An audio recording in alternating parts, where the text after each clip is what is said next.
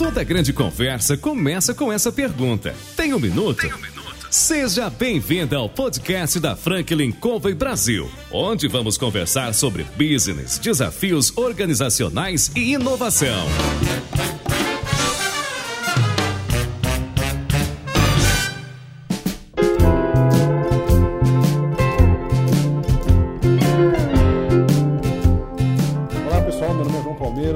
Sênior da Franklin Covey Brasil e eu estou aqui para entrevistar CEOs, presidentes, diretores e os uh, líderes mais importantes em diferentes áreas no Brasil e no mundo.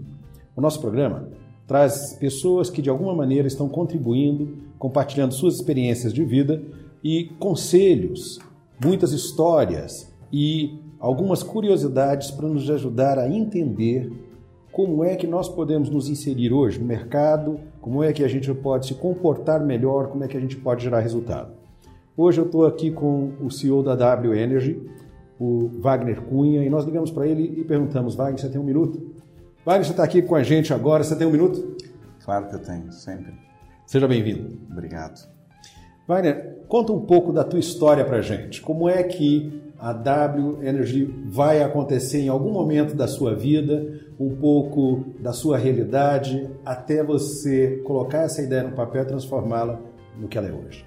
Muito bem. A minha jornada de trabalho começou, obviamente, com o meu primeiro emprego, né, observando o movimento do estádio do meu time do coração. Eu morava a uma rua do estádio do Criciúma, em Santa Catarina. Hoje é um time da, de Série B do Campeonato Brasileiro, né? Continua sendo coração. Continua sendo coração, né? Também. Às vezes eu brinco que torço pro Barcelona, que tem menos bullying, mas agora todo mundo já sabe que é o Criciúma, né? E ali sentado, observando de origem pobre, né? Meus pais se divorciaram, eu separei do meu pai quando eu tinha dois anos e a gente acabou perdendo contato por um período, então eu tive que começar a trabalhar desde cedo. Observando o movimento ali próximo ao estádio, eu ficava vendo o cara que vende o cachorro quente, o cara que vende a cerveja, o cara que vende o ingresso. Então, como é que eu posso ganhar algum dinheiro aqui? Um dia sentado em frente ao muro da minha casa, passou um senhor com um carro e falou assim: Olha, se você olhar o meu carro, eu te dou um dinheirinho. Então ali começou a minha, minha jornada guardando carros. Eu comecei a copiar o, o movimento, modelando as outras pessoas que faziam isso, sinalizando: Olha, estacione aqui. Então em frente à minha casa cabiam três carros e na garagem cabia um, então tinha quatro clientes ali para cuidar dos carros, né?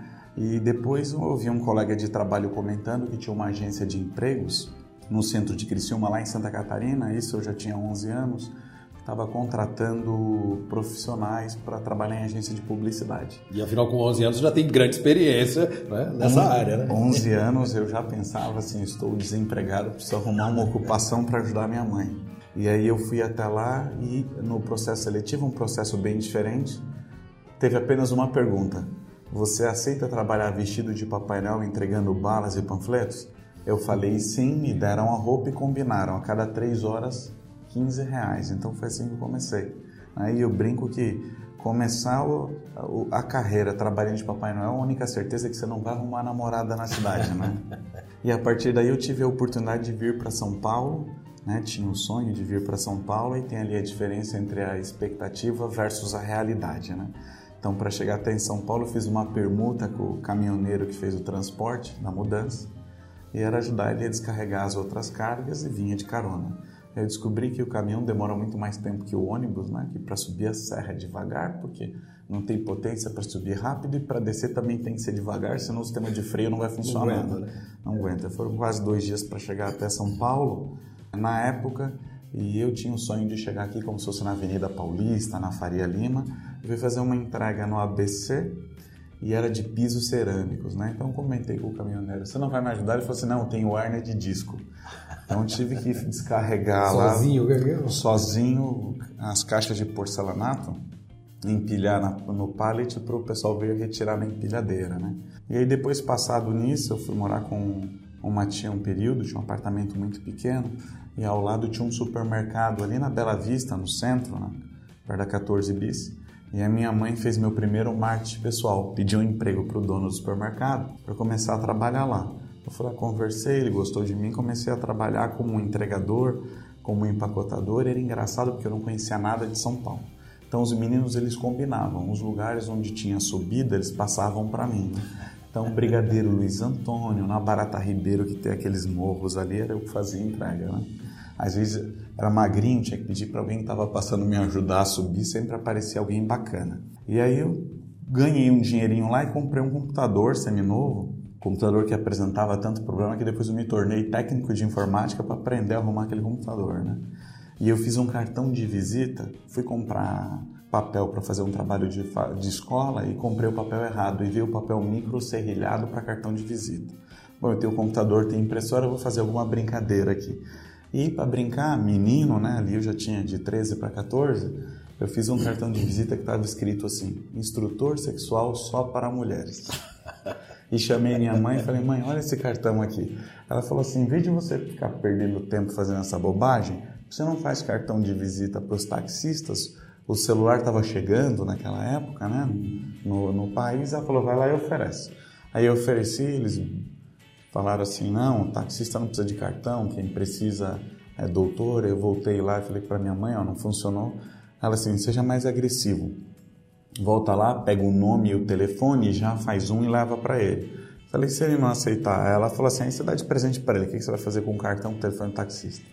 Aí cheguei lá, tentei vender, ele não aceitou, falei, então toma de presente para você. Então já tinha virado as costas, já estava triste, tinha dado uns 10 passos, o taxista falou assim, menino, volta aqui. Voltei, ele falou assim, você consegue mudar essa cor? Falei, cor do quê? Do carrinho, que eu tinha colocado o nome, o telefone e um carrinho. Uhum. Falei assim, por quê? Ele falou, porque em São Paulo o táxi não é amarelo, é branco. Falei assim, consigo. Quanto que você vai fazer? Minha mãe tinha sugerido para cobrar 15 reais, eu falei 18, ele aceitou. Depois eu voltei, ele mostrou para os colegas que também compraram, ali começou o meu negócio de gráfica rápida. Comecei a fazer cartões para taxistas e consegui levantar uma quantidade de dinheiro que eu não sabia o que era bom, não sabia como gastar, colocava tudo na conta poupança. Minha mãe tinha voltado do Nordeste tempos depois, ela era auxiliar de enfermagem, cursava fisioterapia. Ela falou assim: conheci uma praia maravilhosa, ela chama, chama Praia do Futuro, em Fortaleza, tal a gente mudar para lá a gente junta seu dinheiro, o meu a gente compra um restaurante. Eu falei, tá bom, vai ser bom morar numa, na praia, vou ter mais qualidade de vida. Hum. E a minha expectativa de qualidade de vida foi trabalhar 16 horas por dia em um restaurante. Olhando para o mar. Longe do mar. Longe do mar. Longe do mar. O nosso público-alvo era os profissionais de um hipermercado, não era nem o turista, né? Então vi o mar assim um domingo à tarde e foi uma experiência muito bacana. Foi uma escola, eu brinco que eu não trocaria essa experiência, dono de restaurante e lanchonete no Ceará, por uma graduação em Harvard que eu aprendi muito ali. Eu só não sabia o nome, problema de fluxo de caixa, mas eu vivenciei tudo isso aí na prática, isso com 16 anos. Então tinha que comprar peixe, comprar verdura, comprar mantimento, problemas com funcionários, o lavador de prato que não chegava no horário, então vivenciando tudo aquilo ali, aprendendo a lidar com pessoas de forma prática. Então foi uma experiência muito enriquecedora. Só que eu tive que parar de estudar nesse ano. Falei, eu preciso voltar a estudar, aprender. Eu não sei o que está acontecendo no país, eu não sei quanto está o dólar. Eu estou aqui isolado dentro de um restaurante que de noite tem a parte da, de manhã tem a parte da lanchonete que vende café da manhã e à noite música ao vivo e jantar. Então eu não via. O dia passava muito rápido, não sabia o que estava acontecendo. Eu volto para São Paulo, todo mundo falava que o futuro ia ser computador. E minha mãe falava que queria que eu fosse médico. Eu falei, então eu vou ser médico de computador. E ah, me especializei em hardware. Fiz todos os cursos de computador, de redes, de impressoras. Gastei todo o meu dinheiro com isso. Peguei uma série de certificações. Na época era o maior centro de tecnologia da América Latina. Hoje é uma universidade que é até um cliente da minha empresa.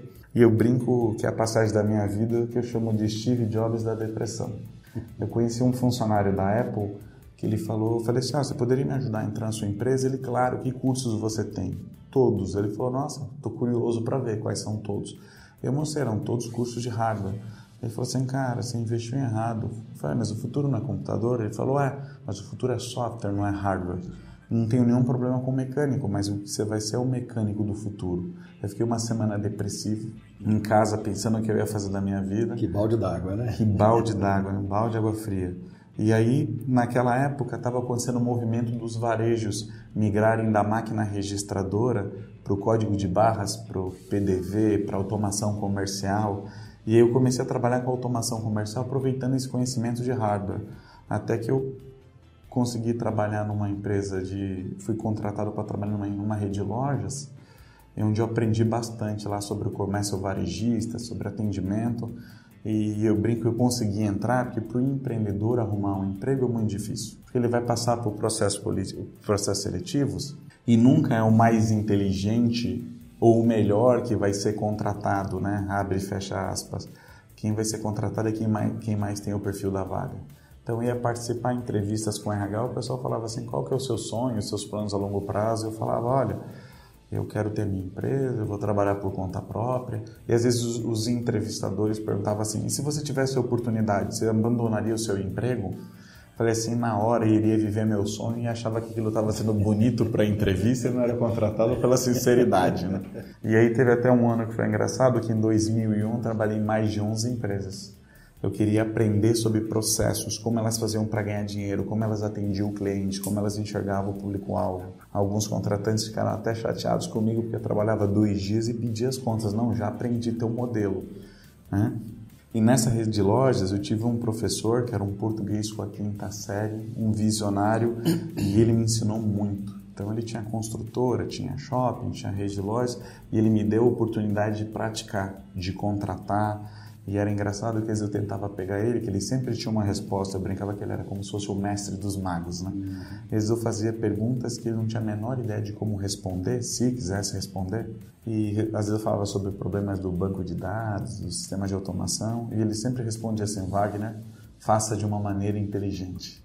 Então era a resposta genérica que ele me dava, sem deixar de me orientar e sem deixar de me responsabilizar pelo aquele resultado. Né? Você acabou de me lembrar um professor de química que eu tive no ângulo, e eu lembro de estar sentado na terceira fila, e eu não era um grande estudante, mas a maioria vinham de colégios pagos, e eu sempre levantando a mão, eu e um outro colega, era um, um japonesinho muito estudioso, inclusive eu ia atrás dele, a gente ia para a biblioteca lá do ângulo, ficava lá o tempo inteiro. E uma vez eu levantei o braço, ele veio até mim, ele era um homem zarrão, o cara tinha acho que uns 2,10 metros, e dez, era uma porta andando. E eu tinha a impressão de que quando ele veio para mim, ele veio câmera lenta.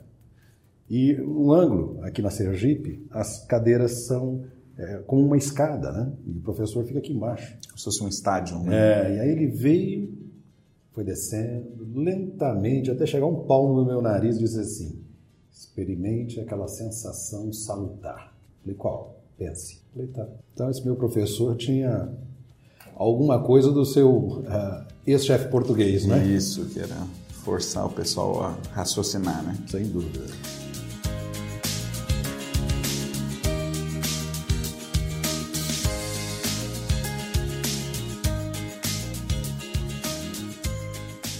E aí eu saio da rede de lojas e ainda insatisfeito, tentando descobrir qual era a minha missão, qual era o meu propósito. Quantos né? anos você estava nessa? Aqui eu já estava com entre 20 e 21 e aí foi meu primeiro contato com a engenharia. Começo a trabalhar como funcionário em uma construtora, então começo a estudar sobre engenharia civil, a tentar vender prédios, a tentar captar obras e a partir dali surgiu uma oportunidade para a gente trabalhar com eficiência energética é, montar uma empresa com pessoas que estavam ali naquele momento. Aí foi a primeira vez que eu me tornei empresário, assim, formal, de estar presente em um contrato social, já maior de idade, né? E trabalhando dessa forma. E depois eu acabei conquistando 33% da companhia. E no começo foi bastante difícil, porque para comprar mais cotas de participação, peguei dinheiro emprestado com amigos, com bancos, com agiotas. Chegou uma época que eu estava devendo todo mundo. Depois que eu comecei a receber um Prolabore, talvez mais dinheiro do que um dia eu tinha imaginado, tinha que pagar todos esses compromissos, né? Às vezes não sobrava nada. Então foram dois anos bem difíceis, né? Onde eu tive que às vezes até racionar comida. Coleciono aí três despejos. Depois eu regularizei tudo, mas não tinha como pagar o aluguel, né? Regularizei todas as dívidas até pegar a veia do negócio, né? E aí eu cheguei no, no, no meu negócio principal, que eu fundei a W Energy e já tinha uma certa experiência e queria montar um negócio que tivesse uma proposta irrecusável. Então, nessa época, se falar de sustentabilidade, muita gente não sabia o que era, como que funcionava, eficiência energética e hídrica era algo muito novo. convencendo o empresário brasileiro a fazer um investimento naquilo que na visão dele não era o core do negócio dele, né, era muito difícil. Isso aí, tem quanto tempo? Isso tem, nós estamos falando aí de 14 anos atrás, né? Eu criei esse modelo de negócio, comecei a trabalhar da seguinte forma: eu fazia todo o investimento necessário e a nossa remuneração era parte da economia obtida por um determinado período. Você assumiu o risco? Assumia o risco. Se não tivesse economia, nós não tínhamos remuneração. A partir dali, assumiria a manutenção preventiva e a corretiva do cliente. E se ocorresse algum furto, mau uso, abuso e vandalismo, nós nos responsabilizaríamos pela restituição dessas peças. Quer dizer, então, você criou até um seguro, então? Um, um seguro contra perda e roubo ali, tava, o cliente se sentir protegido. Nessa época a gente gastava mais dinheiro provando que nós éramos sérios e honestos do que bom tecnicamente, né? Porque para negócios novos o brasileiro é, bom, é como se fosse um mineiro, é desconfiado, né? então a gente criou um modelo de negócio que deixava o, o, empresário amparado, as empresas seguras, e é um modelo de negócio que ele é vitorioso até hoje. Só que hoje mudou, muita empresa prefere investir. Eu tenho grandes clientes que fazem o investimento. Depois, eu trabalhando, ganhando dinheiro com eficiência energética, entendi que eu podia fazer mais pelo meio ambiente. Só que eu teria que começar a trabalhar com água.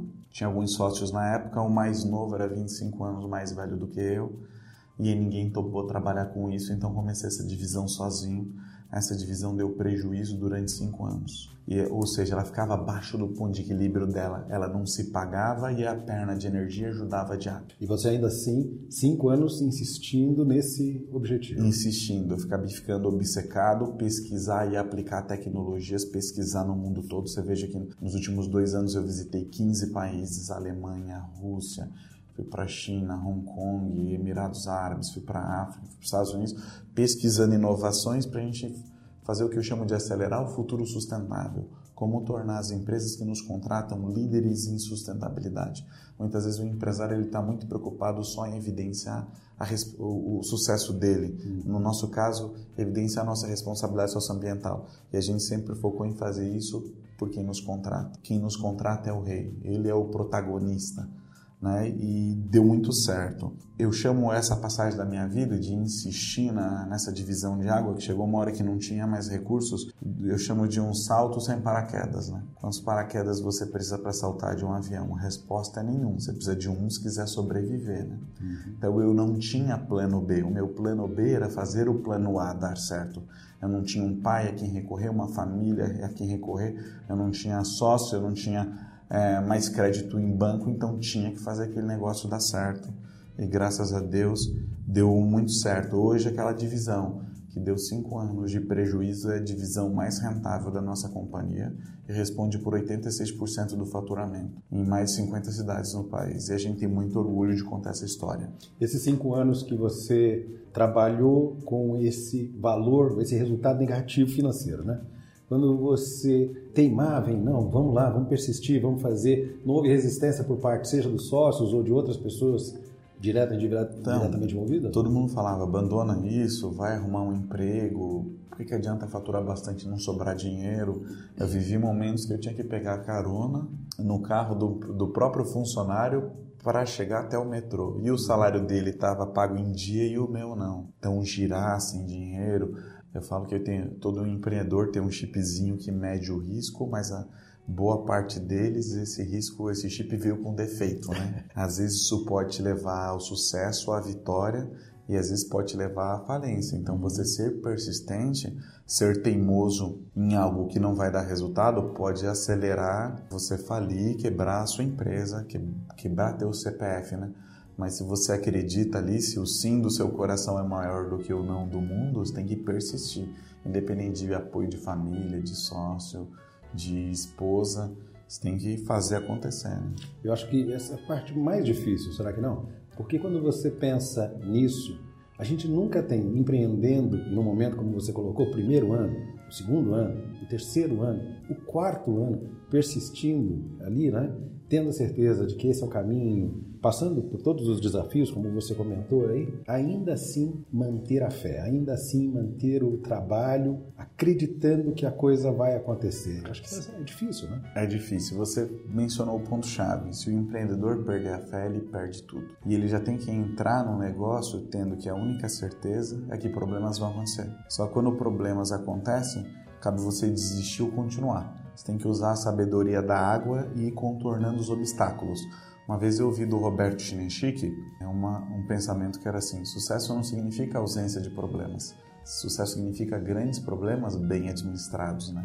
Então esse é o grande desafio, equilibrar tudo isso com família, que você vai perder amigos, ou eles vão, vão se afastar, parentes vão ficar chateados com você, pode ser sua esposa, talvez você pode perder o seu casamento, mas se você tem fé e, e esse negócio vai fazer o bem, vai resolver um problema de alguém, e está, você tem fé que vai estar de pé no futuro, não tem por que não insistir. Né? Sem dúvida nenhuma, acho que essa é uma das grandes características de quem quer empreender e empreende, né? O empreendedor ele tem que aprender rápido a vencer o jogo do dinheiro. O dinheiro ele é consequência. Né? Você ganha dinheiro resolvendo o problema dos seus clientes. Então, que tipo de problema você vai resolver? Que público-alvo você vai focar? Qual que é o modelo de negócio que vai ser oferecido? Veja o meu negócio no começo, quase não deu certo eu estava tentando vender projetos. Quando eu autorei o meu modelo de recebimento para performance, ele cresceu absurdamente. Então, às vezes o cliente ele não está dizendo não para você, ele está dizendo não para o jeito que você está apresentando. Tem a hora que você tem que pesquisar, pensar fora da caixa, tem que desaprender e repreender uma nova forma de, de se trabalhar. Eu tenho uma business coach que ela diz assim: o que nos trouxe até aqui não é o que vai nos levar para frente daqui 10, 15, 20 anos. O mercado mudou bastante o jeito de se trabalhar, a internet, o mundo digital. Então a gente tem que cada vez mais correr para continuar no mesmo lugar, se quiser sobreviver, né? E se adaptar. E as oportunidades estão aí, né? Para quem pensa fora da caixa. Né?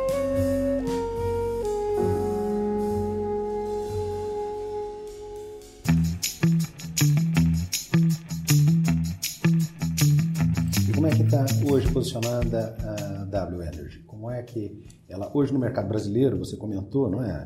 Ela conseguiu resultados expressivos, essa divisão 84% responsável pelo faturamento é algo muito expressivo. Isso, 86%. Né? 86, vem da, né? Isso, vem da parte de eficiência hídrica. Então nós temos a liderança do nosso segmento, nós nos posicionamos como inovadores, então quem nos contrata está atrás de tecnologia, são empresas que estão preocupadas em ter uma reputação sustentável e viver esse processo porque não é fácil, eles têm que treinar todos os colaboradores, tem que colocar comunicação visual em tudo, tem que fazer uma verdadeira transformação cultural sustentável na empresa.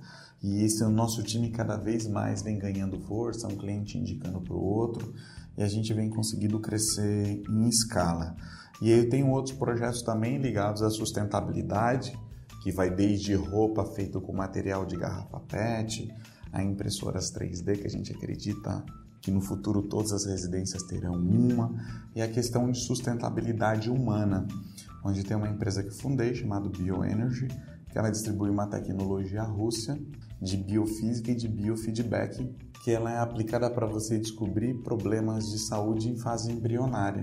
Então existe um negócio chamado homeostase, que é a capacidade do corpo se equilibrar, de promover a autocura, ela consegue identificar onde essa frequência de cura não está chegando no nosso corpo. Se você cortar a mão, você vai ter um ferimento, vai ser um pouco de sangue, vai, vai coagular, daqui a pouco fica uma ferida, daqui a pouco sarou, resolveu o problema. Então o corpo ele tem essa capacidade de se curar. Só que por que, que às vezes isso não está acontecendo? A gente está se contaminando, pode ser o alimento, como eu estava falando para você. Para viver o que eu prego, eu tive que perder 27 quilos, né? Tem uma metáfora do Gandhi que a mãe falou assim: Gandhi, meu filho te escuta, falar para ele não consumir açúcar, né? E o Gandhi falou: volta daqui um mês. Depois de um mês a mãe voltou e falou: Gandhi, você pode falar? O Gandhi falou: claro. Moleque, para de consumir açúcar. Aí a mãe, ao invés de ficar feliz por ter atingido esse objetivo, ela falou assim: se foi tão fácil, por que você não falou da primeira vez? E o Gandhi falou assim: primeiro eu parei de consumir açúcar. Então eu sou um sulista, exímio churrasqueiro que não consumo mais proteína bovina desde dezembro. Né? Então descontaminando o meu corpo, não consumo mais farinha de trigo, glúten, cortando lactose, coisas que eu gostava de comer para poder ser um exemplo para os meus filhos, para os meus alunos, para os meus clientes. E esse é o, é o, é o mais difícil, porque não é fácil, né? Então, viver o que prega e você acaba se tornando uma autoridade. E tem uma outra empresa que a gente fundou, que ela chama We Love Water, que ela vai fornecer para todos os condomínios, restaurantes, é, o monitoramento de água. Água é o líquido mais precioso do planeta, mas a gente nunca tratou ela com a importância que ela merece. Hoje se fala um pouco mais, se você observar em São Paulo, nos últimos 6, 7 anos, o preço da água subiu mais do que 50%. Então começou a doer no bolso. Mas o que pouca gente sabe é que a água é um patrimônio da humanidade e por conta disso não pode ser cobrado. Aquilo que a gente paga é o serviço de fornecimento e tratamento de água ou coleta, tratamento e às vezes afastamento de esgoto. E que às vezes não acontece, ou seja, você paga, mas não, não recebe. É, e que às vezes na prática não acontece e vai parar aí no Rio Tietê, no Rio Pinheiros e diversos rios aí, né? Eu estive esse ano em, no coração da Amazônia, estive em Manaus, no Dia do Meio Ambiente, ganhei um prêmio de personalidade ambiental do ano pelo Instituto Brasileiro de Defesa da Natureza. E eu estava estudando lá, eu descobri que é só 2% do esgoto da água que, da região que mais tem água no planeta, o pulmão do mundo é tratado, coletado e tratado. Ou seja, 98% vai parar nos rios, que eles chamam de garapés, né? que do Tupi-Guarani é o caminho da canoa. Né? Mas olha como a gente tem que falar de, é, de responsabilidade. Nós somos em 195 países e 11% da água do planeta está no Brasil. Nós somos o país que mais tem água no planeta. Se todos os países tivessem a mesma quantidade de água que o Brasil tem, nós seríamos em nove países, não em 195. Então, é, realmente é porque tem mais água aqui que eu tenho o direito de desperdiçar, ou justamente por ter mais água aqui que eu tenho a obrigação de ser um exemplo? E às vezes as pessoas elas não têm essa educação, elas não têm esse entendimento dos riscos que, né, que é não cuidar desse recurso. Né? Isso mesmo, e, e tudo está interligado. Aí você fala assim, Wagner, por que você parou de consumir carne? Porque 91% do desmatamento da Amazônia é, é para criação de gado. Você desmata para fazer campo, para fazer pasto para o gado. Então, se eu tenho consciência disso, como é que eu continuo consumindo carne? Não estou falando para ninguém que está nos ouvindo parar de comer carne, mas se você comer um dia sim, um dia não, e ir reduzindo, você já ajudou em 50%. A cada três dias comer carne, você já resolveu em 66%. Um quilo de carne são necessários 17 mil litros de água. Um quilo de carne. Né? Então a gente tem que ter ciência disso, compartilhar esse tipo de informação, que a partir do momento que a população vai recebendo, vai tomando consciência, ela vai mudando os comportamentos. No dia da água, a Folha me deu uma página inteira e lá eu mencionei, quando a população descobre que o, o canudinho vai parar no nariz da tartaruga, ela começa a rejeitar o canudo. A população quer mandar bem, ela precisa ser ensinada. Você falando disso, é, a gente estava comentando um pouco antes do início do nosso bate-papo aqui sobre o que a gente joga no esgoto e que depois volta para a represa onde a gente vai beber água. Né? Isso mesmo, a gente pega como a região do Panambi, que está aqui pertinho, todo o esgoto ali é despejado no Rio Pinheiros e Natura. E a população às vezes descarta cotonete, fio dental, remédio, antibiótico, anticoncepcional. Aí a bactéria no rio, no esgoto, sofre mutação, adquire resistência, você tem uma virose, o médico te dá um antibiótico que não faz efeito porque ela sofreu mutação. Então tudo está interligado. Você comentou que você mora na Vila Mariana né, e que uma chuva aqui nas margens do rio Pinheiros faz transbordar. A água é bombeada para dentro de uma represa que acaba Agora, sendo aquela que vai abastecer as nossas casas, né? Isso mesmo, então é a mesma água. A água que desvia um curso de um rio é a água que vai faltar em determinado, uma determinada região, um determinado lugar, né? Nelson Mandela falava que a Terceira Guerra Mundial ia ocorrer por falta de água. No Oriente Médio esse futuro já chegou. Nos últimos 50 anos, mais de 50 conflitos violentos foram registrados por falta da água. Você vê São Paulo, que é a cidade economicamente falando mais poderosa do país, viveu a pior crise dos últimos 100 anos em 2014 e não viabilizou dessanilizar a água do litoral e mandar para a concessionária. E hoje que nós estamos consumindo a nossa reserva estratégica para o futuro, que é a água do lençol freático. Eu dei uma entrevista no final do ano passado e aí o pessoal estava assim, nossa, que bom, né? A represa se recuperou, a cantareira está com quase 50%. Falei, olha, nós teríamos 5% de água se a Sabesp não tivesse perfurado 81 poços artesianos para bombear essa água para lá. Então não é que a natureza se regenerou e se recuperou. Não, nós bombeamos água para lá. Do volume de água, se a gente observar o planeta Terra, 71% da superfície terrestre é coberta por água. Só que 97,5% é salgada e a dessalinização ainda é muito cara. 2,493% da água doce do, é, do planeta está em locais de difícil acesso, no lençol freático, na calota polar, no iceberg, e o que sobra de água doce de fácil acesso é 0,007% da água do planeta.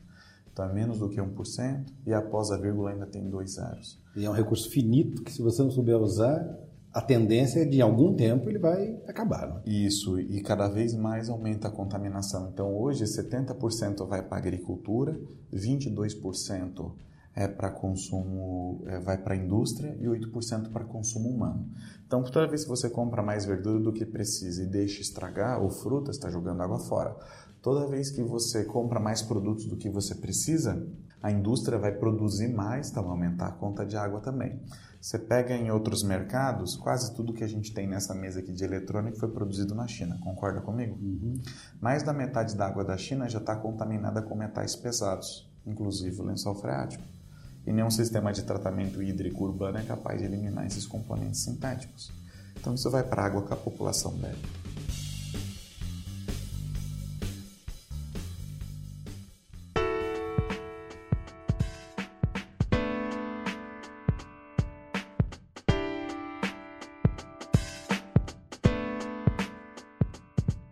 Talvez o Mandela esteja completamente correto, né, quando ele disse que a terceira guerra talvez venha da, da falta, da escassez da água. Né? Isso, né? e a gente vive um momento que nunca se falou tanto de sustentabilidade, de efeitos climáticos da Amazônia. Está é. Tá aí o nosso presidente se virando aí, ele não foi preparado para isso, né, uhum. mas se virando aí para para poder responder a todos os questionamentos. Só que eu vejo que não é um momento para criticar, é um momento de colocar a bola no chão, a gente escrever as melhores ideias e a gente se ajudar. Muito provavelmente, a curto prazo, o Brasil não consegue ser, ser um líder em educação ou saúde, em segurança, mas ele é um forte candidato a ser líder em sustentabilidade. Né? A Amazônia é um pulmão do mundo, a gente tem a floresta do Congo, tem outras, mas a Amazônia é o principal e a gente precisa fazer alguma coisa, né? Então a gente precisa se unir, todas as lideranças e compartilhar e, e começar mudando o nosso comportamento, né? Você falando disso, eu fico pensando, né, em casa. Como é que a gente no dia a dia pode contribuir, já que no curto prazo a gente sabe do desafio que é essa conscientização e de movimentar governos para poder conseguir políticas públicas que vão ajudar, você como especialista, o que é que nós, né, o brasileiro comum, ele pode e precisa fazer e de alguma maneira isso pode fazer diferença? É, começar com o uso racional. Então muita gente começa a pensar em reuso ou novas fontes alternativas, eu vou produzir minha própria energia, eu vou captar água de determinada forma, começa com o uso racional. Hoje existem economizadores de água que podem, como nos vídeos que eu estava te mostrando antes da entrevista, reduzir o consumo de uma torneira em 80%. Quando você diz conseguir essa economia, ela reduz a quantidade de água e por isso a economia, ela reduz a quantidade de água e dá a eficiência. Como é que isso acontece? Para gente que não entende muito bem disso ah, em termos simples. Muito bem. Para ajudar a população que não tem acesso a pagar consultores, especialistas uhum. como as médias e grandes empresas têm, eu criei um site chamado economizadores.com.br. Então é possível você ver reguladores de vazão que você instala dentro do chuveiro e que reduz 60% o fluxo, a vazão e a pressão desse chuveiro e dessa ducha. Coloca na ponta da torneira um pulverizador e você lava as mãos com uma espécie de chuveirinho, economizando 80%.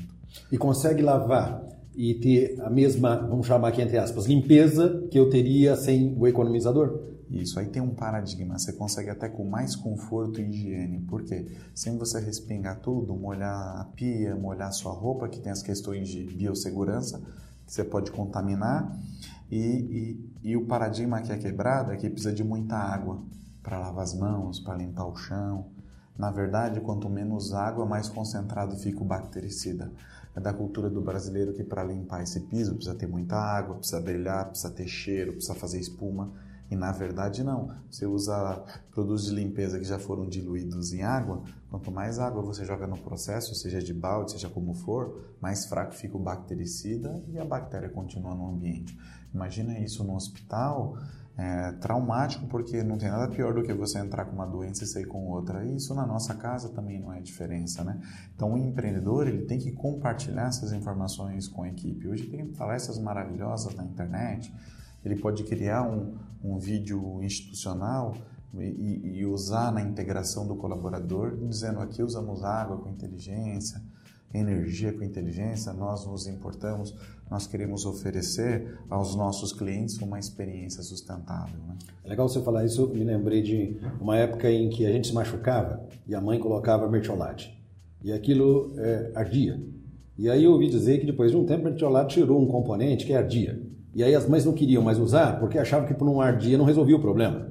É, então é assim, porque não tem muita água, talvez achar que não vai limpar. É um, é um engano isso, né? Sim, e aí é, são questões que o mundo mudou, né? Hoje você tem tecnologias maravilhosas, mas por que, que a gente continua fazendo a mesma coisa como há 100 anos atrás? Então, em algumas áreas da nossa vida, porque esse processo não foi questionado.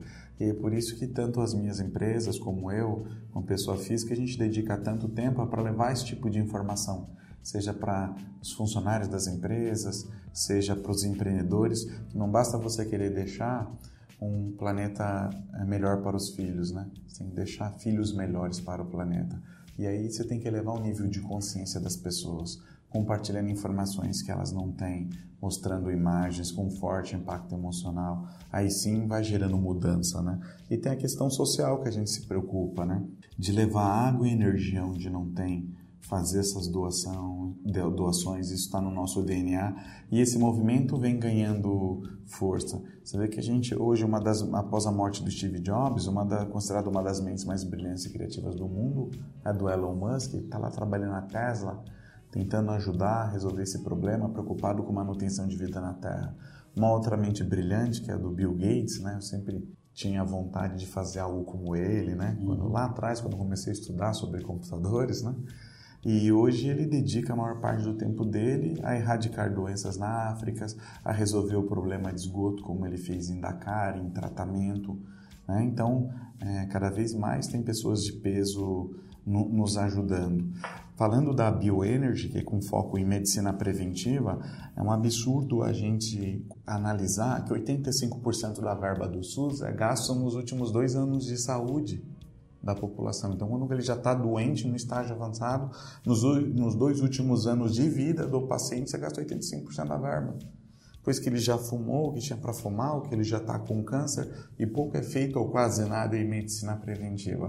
Os próprios médicos não são culpados, porque ah, o próprio modelo de ensino é um ensino diferente. Então, há interesse em, em, em vender remédio, em, em, uma série de negócios assim. Então, como que você despolui? Como você deixa o seu próprio corpo? Como você deixa a natureza agir? Como que a gente faz uma revolução municiando os médicos que querem trabalhar com medicina integrativa, com ortomolecular, com medicina preventiva? Como é que a gente recupera esse elo perdido da medicina que é a biofísica. Hoje né? a W Energy ela trabalha nessa área numa das, uh, das empresas que você trabalhou, que você fundou, melhor dizendo, com esse objetivo preventivo. Isso. O Wagner Carvalho ele só trabalha com sustentabilidade, com tecnologias que vão fazer diferença e serviços na vida das pessoas que estarão de pé daqui nos próximos 30 anos.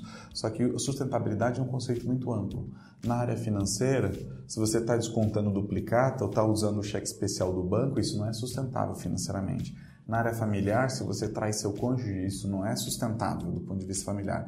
E tem a parte ambiental. Na parte ambiental, tem a questão humana, sustentabilidade humana, que é o foco dessa empresa chamada Bioenergy que é para fornecer tecnologia para quem não quer tratar a doença, quem quer tratar o paciente, quem quer agir na causa raiz. Isso é muito mais barato, né? Isso é muito mais barato. A gente traz hoje tecnologias, por exemplo, que no Brasil não tem, nós estamos cadastrando na Anvisa, que permite, por exemplo, você fazer um hemograma sem furar a pessoa.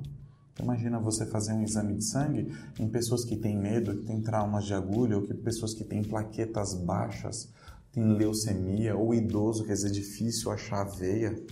Né, pessoas que têm medo, a questão emocional. Essa é uma tecnologia que existe que vocês estão trazendo? Essa é uma tecnologia que existe, que a gente está trazendo. Foi para a Alemanha num fórum de internet das coisas. Aí lá eu descobri que tinha uma tecnologia de sonar de submarino que iria me ajudar a ler hidrômetros no Brasil. Então fui buscar essa tecnologia de IoT lá. Lá eu descobri uma pessoa, que é o Tiago, hoje ele é meu sócio, que ele usava esse equipamento russo para médicos europeus e passava quase 20 dias do mês na Europa fazendo esse exame. E que no Brasil não tinha ninguém fazendo, pelo menos eu pesquisei e não encontrei.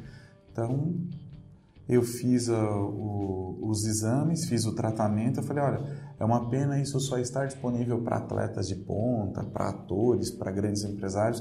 Como é que a gente faz isso para difundir? E aí me convidaram para participar do projeto. Eu falei: não, você é um entusiasta, eu vou ajudar vocês e a gente está trazendo isso para o Brasil, vai distribuir e, e, vai ajudar muita gente com essa tecnologia, vai municiar os médicos aí. Esse projeto já tem uma data de implementação? Né? A empresa já está registrada, ela já está rodando, eu já tenho os equipamentos aqui, estamos cadastrando na Visa e no futuro próximo você vai ouvir falar muito sobre ela. Vai ser bacana. Em termos de tecnologia, os russos são muito avançados. Isso é uma tecnologia que era para uso militar e eles queriam usar em escolas também, já para começar a tratar as crianças desde cedo, mas pode ser aplicado em todas as áreas, em todos os segmentos né, da, da medicina. Né? Então, pode, pode ser uma revolução, né? não só para atletas de alta performance, mas para uma dona de casa, para um motorista, para qualquer pessoa. Então, o nosso papel é ajudar a fazer com que essa tecnologia chegue onde tem que chegar. É interessante você falar isso, né? porque o governo, de certa maneira, ele acaba agindo quando a coisa já está no final. Você falou que 85% do recurso para os últimos dois anos, né? quer dizer, a coisa já degringolou e você está tentando é minimizar o sofrimento, porque a cura não vai acontecer nesse período. E pelo que nós estamos entendendo que você está dizendo, é olhar isso no início, porque no início você tem condição ou de resolver, até evitar que isso aconteça, ou pelo menos vai minimizar em grande parte qualquer situação de saúde que poderia vir a prejudicar lá na frente. Isso é mesmo. Isso? Você pode ser reativo ou você pode ser proativo, né? Então é agir antes do. Você pode esperar pegar fogo a floresta ir lá e apagar ou trabalhar para evitar com que pegue fogo. Né? Esse é, uma, é, um outro ponto interessante, porque o, o conceito é, na gestão é de que o bombeiro é o cara. Né? E o bombeiro, em teoria, é? ele está ali para evitar, mas também para resolver um problema se um sinistro, se uma situação como essa acontecer. Agora, o ganho de fato é evitar, né? Sim, eu fico muito triste quando eu vejo matérias. Ah, um americano produz equivalente a cinco brasileiros, um alemão produz equivalente a sete brasileiros. Eles pensam mais em processo, eles planejam mais, isso não há dúvida. Mas a gente precisa virar esse jogo. A gente precisa acelerar esse futuro. Né? E nós temos condição, né? E a gente tem condição, a gente tem tudo. Quem está falando isso é um profissional que viaja, faz negócio com os russos, com os chineses, com os alemães, com os franceses. A gente tem tudo aqui. E precisa de mais gente motivado, querendo fazer a diferença e, o, e, e, e apoiar, é, iluminar as pessoas com ideias criativas, com pensamentos verdes, parar um pouco de criticar o governo e começar a ajudar. É o que a gente tem que vai fazer do Brasil uma grande nação é a gente se unir. E em sustentabilidade nós temos tudo para dar show. Nós temos a maior reserva hídrica, nós temos a maior área verde, a gente tem tudo para dar uma lição. Então, não interessa de onde veio a melhor ideia, de qual partido é. Não interessa quem está fazendo certo ou errado. Vamos assumir, vamos ter autorresponsabilidade, vamos ter humildade e vamos resolver. E a hora de você fazer isso é agora a produção de lixo triplicou, a produção mundial dobrou, nunca se precisou tanto da natureza e nunca se destruiu a natureza tão rápido. Nós estamos no, na contramão. A gente precisa dar rapidamente um cavalo de pau nesse transatlântico chamado Brasil e colocar ele na rota da sustentabilidade.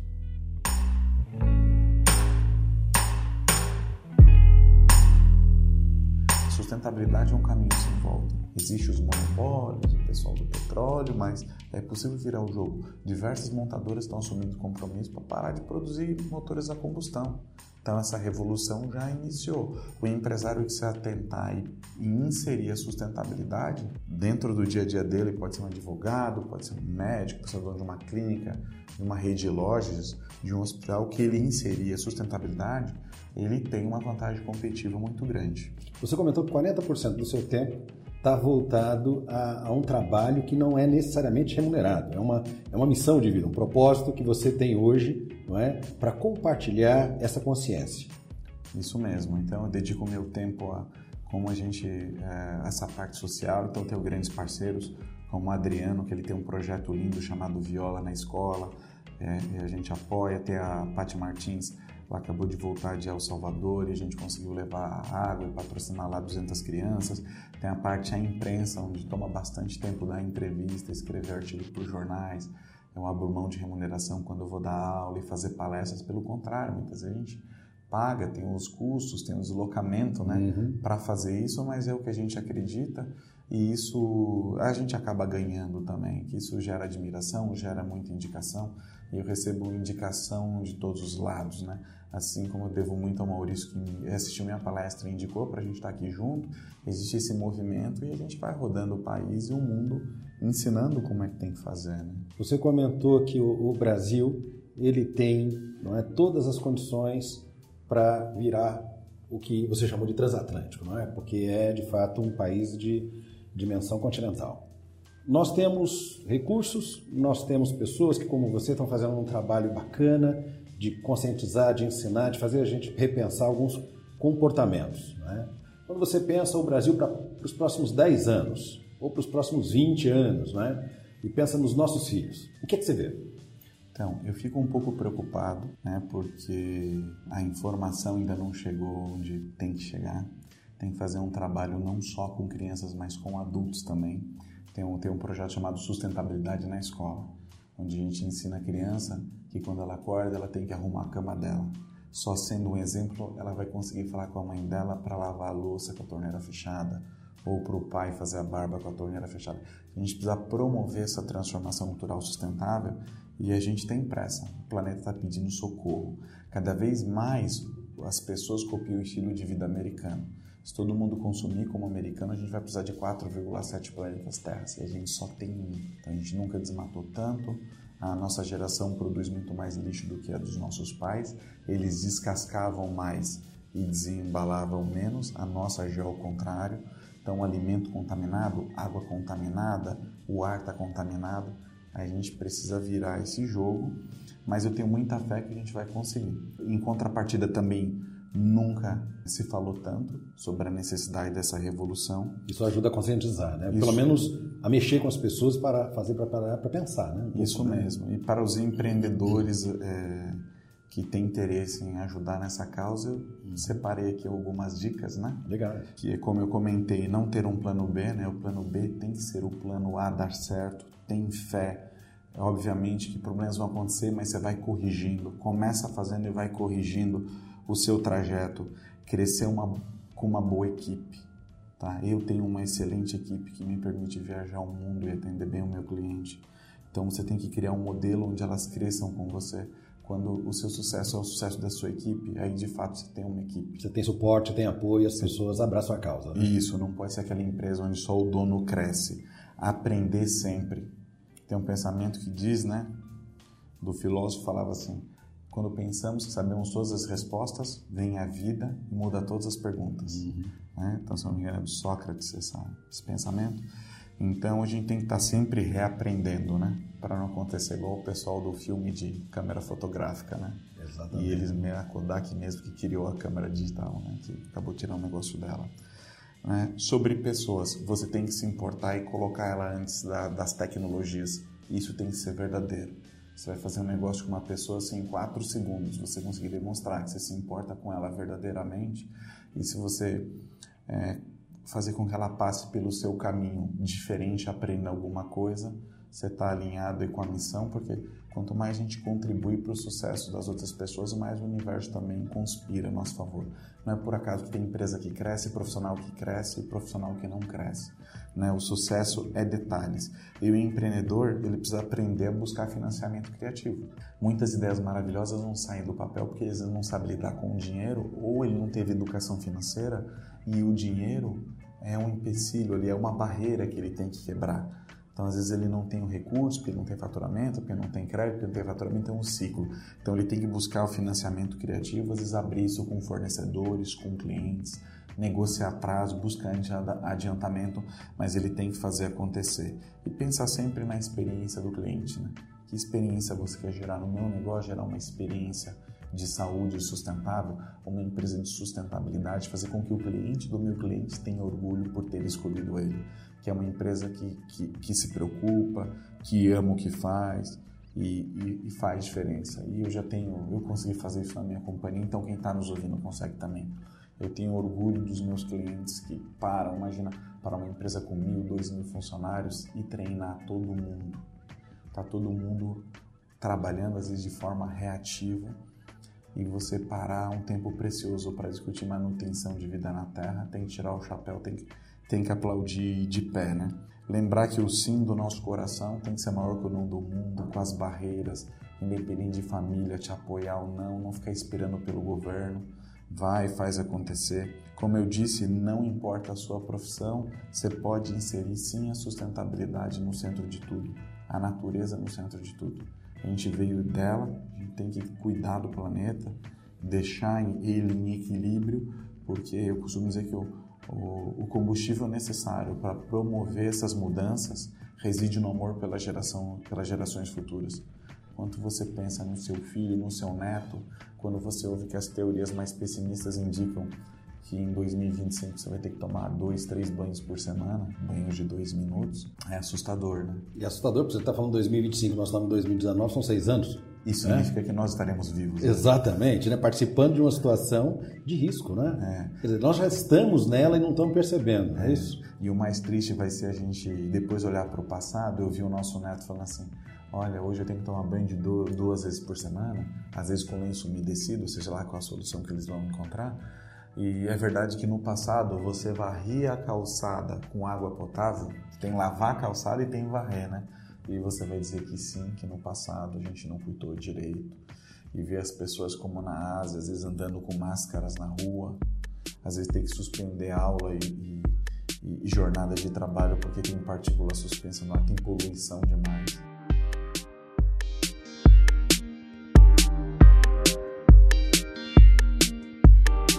As pessoas que estão ouvindo a gente talvez não tenham essa noção, mas algum tempo atrás eu estava batendo um papo com um conhecido e ele disse que ele chegou a nadar aqui na Marginal Tietê, no Regatas do Tietê, um clube que tinha aqui, e eles faziam as competições nesse rio. Se você olhar de cima, a cor da água é negra. E o cheiro, não é, quando, quando há calor, ele é um cheiro muito ruim. Quem Sim. passa, né, quem está aqui em São Paulo e passa pelo Rio pode constatar esse tipo de coisa. Ele me disse que ele nadava, nós estamos falando, nós estamos em 2019, era na década de 30, quando ele era um moleque.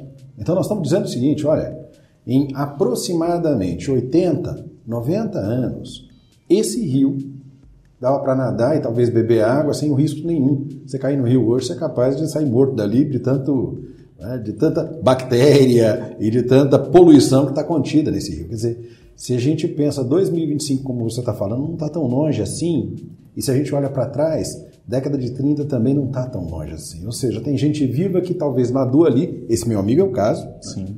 e a gente diz assim, como esse rio pode um dia ter sido limpo e chegar a esse estado hoje? É, é, é absurdo, né? Deixa eu te fazer uma pergunta. Você tem mais um minuto? Tenho. Tem? Para as pessoas que estão nos ouvindo, né? você contou a sua história de vida, que desde os 11 anos você já tinha uma preocupação em empreender, é? começou o seu trabalho, é? alugando as três vagas na frente ali da tua casa, mais uma vaga dentro, trabalhou ao longo da sua vida é, em diferentes áreas, negociou para vir para cá, para descarregar, não é? caminhão foi surpreendido com um, um trabalho, imagino eu, que desafiador, né? Ah, veio ao longo do tempo buscando se aperfeiçoar, descobriu que todos os, ah, os cursos que você tinha feito na área de computação eram ok, mas não para a área que teoricamente você imaginou que seria aquela em que poderiam ser aproveitados, enfim. Tua história de vida mostra muita dedicação, muito esforço, muito trabalho né, para chegar até aqui. E isso inspira a gente, né? As pessoas para verificarem o seguinte: todos nós podemos fazer diferença no mundo, de alguma maneira contribuir. Não importa de onde você vem. Isso, é, isso é que é bacana, né? Então, para quem está nos ouvindo, né, qual é, a, além desses pontos que você aqui chamou a atenção, qual é o conselho que você dá para quem quer empreender, para quem tem as dificuldades, as restrições, poucos recursos, né? olha para o futuro e diz: será que eu consigo? O que, que você tem para dizer para gente? Muito bem. É, como se eu fosse mandar um recado para mim no, futuro, no passado, né? É, pense grande, né? Que águias não caçam moscas, né? Então pense grande, descobre qual é a tua missão, teu propósito de vida, que isso vai permitir com que você trabalhe feliz, independente de você não ter chegado onde você quer, mas existe uma paz de quem sabe que está no caminho certo, né?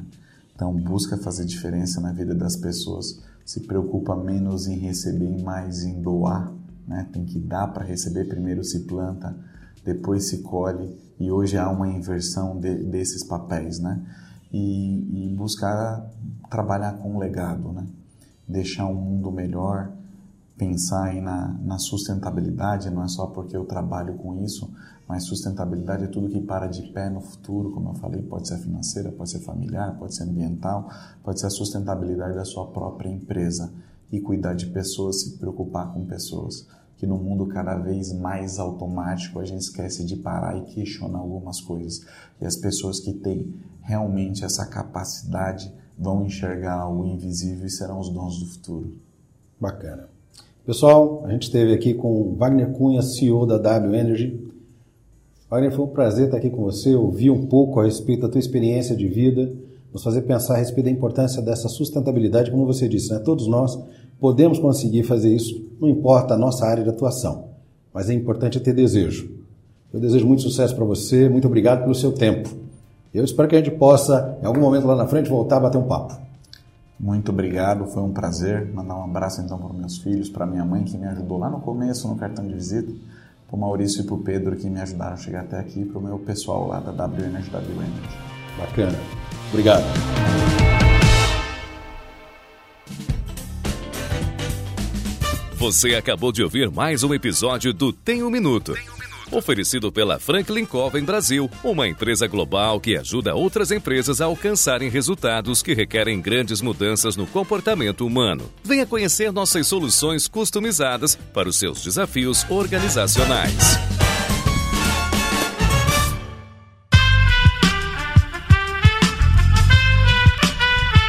Este podcast foi editado por Aerolitos Edição Inteligente.